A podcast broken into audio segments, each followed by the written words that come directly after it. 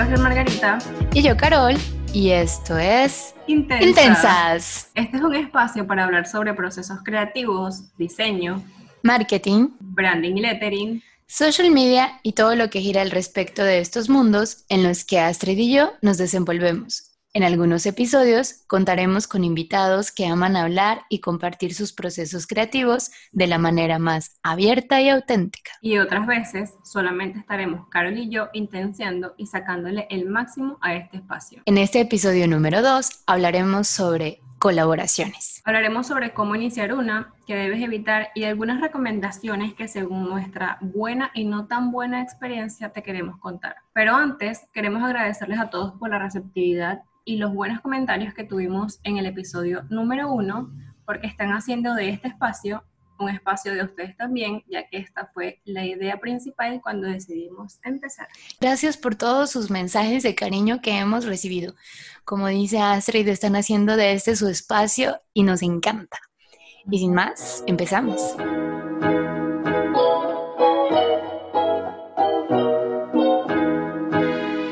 Episodio de Intensas y venimos con toda la intensidad del mundo con este tema que nos parece increíble. Todos hemos escuchado hablar sobre las colaboraciones, pero no siempre sabemos cómo iniciarlas. Escuchamos a través de las experiencias de las personas que están a nuestro alrededor, familiares, amigos, historias muy buenas o historias que no fueron tan buenas. El tema de las colaboraciones despierta muchísimas dudas y al igual que nosotras estamos seguras que este episodio nos va a ayudar un poquito más. Colaborar significa solucionar problemas, crear proyectos en conjunto y también unir ideas. Co-crear no es fácil, alinear expectativas, metas, sueños con alguien que piensa diferente a ti no es una tarea nada sencilla. Nosotras lo sabemos y conlleva muchos desafíos pero las colaboraciones en el real sentido de la palabra y bien llevadas aportan muchísimo, generan conexión y comunidad. Sí, total. Yo creo que hacer una colaboración va más allá de crear una alianza, por ejemplo, con una marca. Para mí colaborar es una forma de potencializar tus habilidades, uniéndolas a las habilidades de otra persona y entre los dos darse apoyo. Cuando te abarcas en la co-creación, no necesariamente vas a ganar o recibir dinero por ello. Es decir, esa persona con la que te acercas a colaborar no te va a pagar, pero vas a tener un beneficio.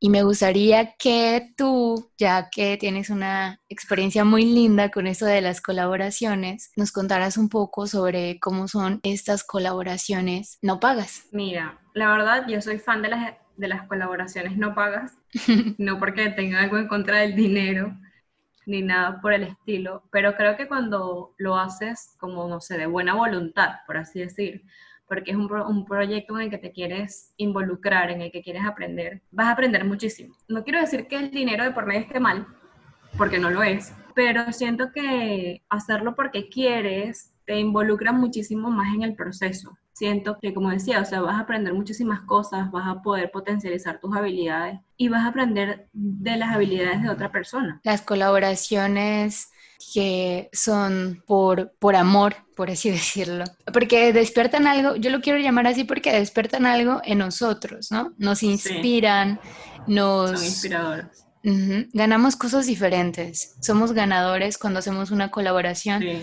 porque, como tú dices, es una retroalimentación. Total. Aprendemos mucho y a veces hasta ganamos amigos. Sí, son, son proyectos que son inspiradores y reveladores porque muchas veces al involucrarte con, con otra persona estás creciendo. Estás uh -huh. creciendo, bien sea personalmente o profesionalmente, vas a aprender muchísimo. ¿Existen las colaboraciones perfectas? ¿Cuál sería la mejor para nosotros? A veces tenemos algunas oportunidades que nos llegan, pero ¿cómo podemos elegir la mejor opción para nosotros? ¿Cómo sabemos que esa colaboración es para nosotros? Yo creo que eso depende mucho de, de, lo que cada persona quiera, de cuáles vayan a ser sus propósitos o de cuál es su meta a corto o largo plazo. Uh -huh. Creo que eso es algo que hay que tener como bien definido antes de embarcarse en una colaboración y, y entender que, como lo hablamos en el episodio anterior, que no todos los tiempos y los procesos son iguales, porque van a variar. Así es. Eh, quizás mi proceso de trabajo no es, o de inspiración, es diferente al de la otra persona o el de la marca, por ejemplo. Y esto afecta mucho y es algo que hay que tener en cuenta. Así como tu proceso es completamente el de, diferente al de la otra persona, hay cosas puntuales que cuando empiezan deben poner, deben pautar, ¿no? Cómo va a ser ese proceso. Eh, y, cómo, y definir cómo te va a influenciar. Por ejemplo, Carolina es metódica y le gusta que las cosas sean perfectas. Y yo soy más de hacer e ir viendo cómo, cómo resolvemos en el camino. Y esto no significa que esté mal, esto no significa que, que haya un proceso mejor que el otro, significa que mi proceso y el de Carol se complementan. Claro, es, es interesante, sí, me declaro totalmente culpable, soy metódica, perfeccionista, pero he aprendido mucho con Astrid en el proceso y eso es algo que me enriquece personalmente, pero también profesionalmente cuando estás en una colaboración aprendes mucho y sobre todo si es alguien que te inspira. Y bueno, yo debo de decir que Astrid me inspira. Entonces todos los días aprendo de su proceso creativo y bueno, yo estoy segura que ella también aprende de mis procesos. Sí, muchísimo. Ahora bueno, mucho más organizada. Un punto que me encantó es esto de entender que somos diferentes y eso es lo rico de las colaboraciones. Las diferencias aportan más Claro. sí, de hecho, de, de, este, o sea, de tu metodología y de que tú quieres que todo sea perfecto, también me ha ayudado a mí a que quizás yo trato como de pensar un poco más antes de hacer algo, o sea, como que con qué fin voy a hacer esto y no simplemente hacerlo por hacerlo. Eso no significa que yo vaya a cambiar mi forma de ser, significa que estoy haciendo mi proceso un poco mejor y adaptándolo capaz a lo que necesitamos. Claro. estoy segura de que a ti te pasa igual, o sea, tú también has involucrado muchas de las cosas que yo hago a tu proceso y eso también te está haciendo crecer a ti y es lo bonito de esto. Claro. ¿Qué hacer si quiero entrar en una colaboración? Porque muchas veces creemos que las colaboraciones van a llegar y nos quedamos ahí esperándolas y tenemos muchísimas ganas de entrar en la colaboración con alguien. ¿Sabes? A veces estamos como viendo el trabajo de otra persona y dices, wow, esta diseñadora, sí, esta diseñadora es brutal, esta persona está haciendo este curso, está haciendo este podcast, está haciendo este nuevo emprendimiento y proyecto y tú sientes que podrías aportar algo o la emoción y el proceso de esta persona de creación te inspira tanto que dices, me gustaría estar colaborando con ella. Entonces, me gustaría que nos contaras con la hermosa experiencia que has tenido, algunos tips para hacerlo de la manera adecuada y no quedarnos esperando a que las oportunidades nos lleguen. Bueno, yo por ejemplo este año me atreví a salir un poquito de mi zona de confort y decidí escribirles a personas y a marcas con las cuales yo quería trabajar o vincularme. Y aunque esto era algo que me daba demasiada ansiedad, yo igual lo hice, lo hice con miedo, lo hice con ansiedad, yo lo hice pensando en que lo peor que podía pasar era que me dijeran que no o que simplemente no me respondieran. Para mi suerte, todos estuvieron dispuestos a trabajar en equipo y esas colaboraciones me abrieron puertas a colaboraciones nuevas.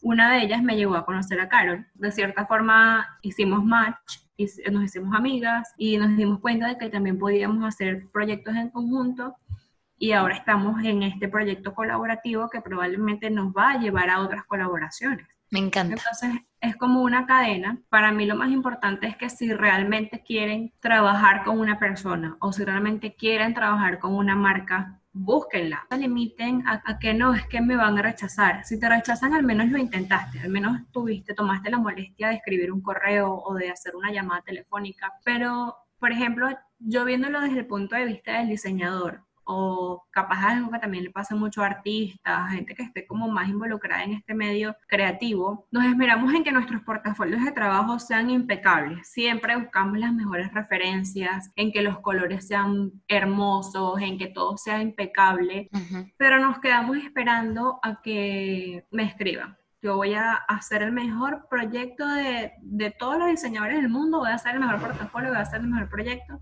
y voy a esperar a que las marcas me escriban. O digo, ay, ojalá X persona me escribiera para trabajar con él. Ya va, capaz X persona no te, no te está viendo, porque acordémonos que el Internet es un mar inmenso Claro. Creo que si quieren empezar una colaboración con una marca o con una persona, es un poco quitarse ese miedo de buscarla.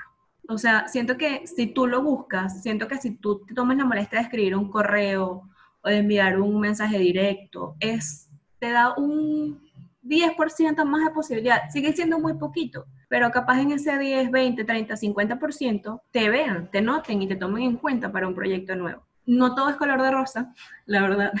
Siento que hay puntos que son muy importantes que se deben tratar, ¿no? Sí, la verdad es que un punto importante a mencionar en esto de las colaboraciones que muchos evitan y para mí es vital hablar casi casi desde el inicio es sobre los desacuerdos. ¿Qué pasa cuando hay un desacuerdo? ¿Cómo se van a solucionar estas diferencias? Porque... Que van a estar, los desacuerdos siempre van a existir. Exactamente. Entonces, recordemos que somos dos personas totalmente diferentes, como decíamos al inicio, y alinear las expectativas al inicio precisamente va a costar un poquito más. Pero cuando hablemos de esto, en verdad nos vamos a solucionar la vida. Primero yo creo que es importante entender que los desacuerdos existen en cualquier relación. Y una de las recomendaciones para lidiar de manera efectiva con estos desacuerdos es establecer límites y hablar sobre sus no negociables. Los no negociables son esas pequeñas cosas que tú no estás dispuesto a negociar ya sea tu horario de trabajo, que tú quieres un horario comercial o que tú solo puedes colaborar una hora al día, en fin, cada uno sabe cuáles son esos no negociables y es importante hablarlos para que la otra persona esté y tú estén en la misma página. De hecho, Astrid y yo, bueno, venimos hablando sobre nuestros no negociables y creo que, estamos llegando a un punto de acuerdo. Todavía nos falta ahí un poquito, pero hablarlos un poquito más, pero vamos llegando a, un entendimiento. Y esto puede parecer tal vez exagerado, pero en realidad les va a ayudar a mantener una relación saludable con las personas que estás iniciando esta colaboración. Porque si los desacuerdos vienen, tú tienes que primero identificar, identificar de dónde vienen y bueno, si es por cuestiones que no se hablaron, de límites y todo, pues listo, ¿no? Ya los hablas. Pero bueno, también hay que hablar de estos desacuerdos que vienen por el proceso de trabajo, que también son muy importantes. Estos procesos de trabajo que llegan eh, a veces y no sabemos cómo seguir adelante, ¿no? En ese aspecto es importante que tengamos alguna técnica que nos ayude a resolver esas dificultades. Existen muchas como Brain Trust, Design Thinking o el famoso y la famosa lluvia de ideas. Claro, esta es una excelente forma de mantener la paz mental y una buena relación de amistad o de negocios a largo plazo, porque ambos van a conocer su proceso de trabajo y si hay alguna crítica, ya vamos a ver que no es un tema personal, es, un, es algo que es parte del proceso compartido. Claro. Y ya que hablamos de la colaboración, creo que también debemos hablar de lo que no es una colaboración. Sí, a veces me parece que nos llegan estas oportunidades que están súper bonitas y que están disfrazadas de colaboración, pero no son colaboración. Recordemos que una colaboración es de dos vías. Los dos se tienen que ver beneficiados por igual tienen que identificarse de alguna manera para poder relacionarse y crear esa colaboración. Entonces, ¿cuántas veces no hemos recibido el típico vamos a colaborar juntos de una persona extraña que no conoces de nada, que no sabes de la forma de su trabajo o su empresa y te dice, oye, hazme este trabajo y yo te doy difusión? No, por favor, huyan de estos personajes lo más rápido que puedan. Cuando estás iniciando un proyecto o emprendimiento, es normal empezar a recibir este tipo de propuestas y tal vez parezcan una buena opción, está bien. Aquí no hay caminos ni ciertos ni errados. Lo mejor que te convenga en ese momento lo vas a evaluar tú. Pero ojo, piénsalo bien y si decides que si vas a embarcar en esta colaboración, pon los términos, ¿no? De cómo quieres esa difusión. Es decir, tú vas a querer que la difusión sea a través de un story, un post, una IGTV, que te hagan un en vivo. No tengas miedo de hablarlo o de discutirlo. Recuerda que es una colaboración y como lo mencionamos antes, tienes que tener un beneficio. El valor de tu trabajo no lo puede decir nadie más que tú. Estoy completamente de acuerdo. eh, proceso de colaboración debe ser de compartir conocimientos y debe ser, como dijo Carolina, completamente recíproco. Yo personalmente me, digamos que me volví un poquito adicta al tema de las colaboraciones por esto mismo, porque siento que es una forma de aprender del conocimiento y de los procesos de otras personas, como lo decíamos. Y que al igual que yo, la mayoría de las colaboraciones que yo he hecho son con personas que se desarrollan en el mismo área creativa y esto me ha ayudado también a definir mis propios procesos de trabajo, mis propios procesos personales. Yo creo que en sí, es un proceso de demasiado crecimiento. Creo que en este punto pudiésemos hablar sobre cómo hacer colaboraciones exitosas. Sí, eh, me gustaría hablar cinco puntos que yo creo que pueden ser interesantes para potencializar estas colaboraciones y que tengan un éxito. Y bueno, es recordar que las colaboraciones son horizontales y los dos tienen que verse beneficiados por igual. Es algo que tal vez he mencionado mucho, pero que es muy importante siempre tenerlo en la mente. Dejar claro los términos de esta colaboración, es decir, cuál va a ser el papel de cada uno en este espacio de co-creación, qué esperan cada una de la otra parte y sobre todo respetar el trabajo de la otra persona.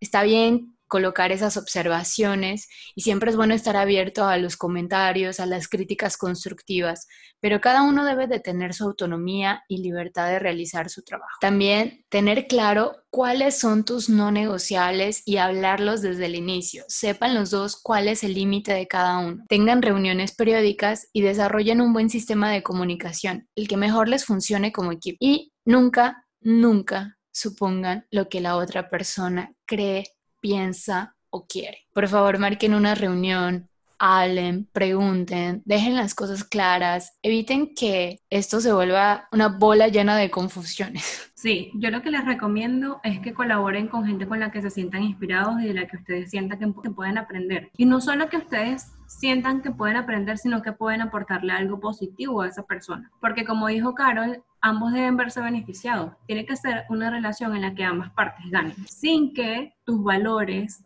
tu esencia, lo que tú eres como persona se vea afectado. Porque lo más importante siempre es que los dos las dos partes se sientan completamente cómodas y que sea un proceso inspirador, como ya Me encanta. Atrévanse a buscar esas colaboraciones, cualquiera que sea que quieran hacer, así sea con una mega marca, sea con, con un emprendimiento pequeño o así sea con un amigo, pero nunca se queden esperando a que alguien más los vea, nunca se queden esperando a que sea la otra persona que los busque, porque esa espera puede ser igual o más frustrante si no lo intentan. El quedarse esperando que una marca te contacte o, o así sea un amigo, la ansiedad que les va a dar es capaz el triple. Si no se sienten tan cómodos abordando personas o marcas con las que puedan trabajar, porque por eso mismo, porque les ansiedad la espera o la incertidumbre, siempre pueden buscar o crear grupos que fomenten la colaboración sobre la competencia. Es verdad, y esto me encanta. Me encanta ese llamado que nos haces a tomar acción. Y para complementar ese llamado, me gustaría recomendarles el libro de Creatividad S.A. Es un libro increíble que habla sobre gestión y colaboración. Eh, en este libro, Ed Camul nos propone explorar una cultura creativa sostenible para nuestros emprendimientos o equipos de trabajo a través de la confianza y la comunicación sincera. Estoy segura que les va a fascinar este libro. No es el típico libro de autoayuda de tú puedes, haz esto, hazlo de esta manera. Este libro, a través de los fallos, los fracasos, todo el problema que surgió en colaboraciones fallidas con Pixar, nos dice y nos propone un modelo de trabajo y nos da herramientas. Entonces estoy segura que les va a encantar. También me gustaría recomendarles un video que explica muy bien esto sobre los no negociables. Es súper chiquito. Lo pueden ver en la cuenta de arroba una idealista y seguro van a encontrar muchos tips para ponerlos en práctica. Y yo creo que con esto podemos dar fin a este primer episodio porque si no se lo habíamos dicho, este episodio lo vamos a dividir en dos partes, ya que es un tema que tiene bastante tela que cortar. Y nos vemos entonces la próxima semana con la segunda parte de este episodio sobre colaboración y tendremos una súper invitada que desde su experiencia nos va a contar los pros y los no tan pros de las colaboraciones. Así es, no se lo pierdan. Recuerden que nos pueden encontrar, mandar mensaje y mucho más en arroba intensas podcast. Nos encanta que nos escriban por allá a platicar con ustedes y que nos dejen todas sus dudas, comentarios o sugerencias. Nos vemos. Bye. Bye bye.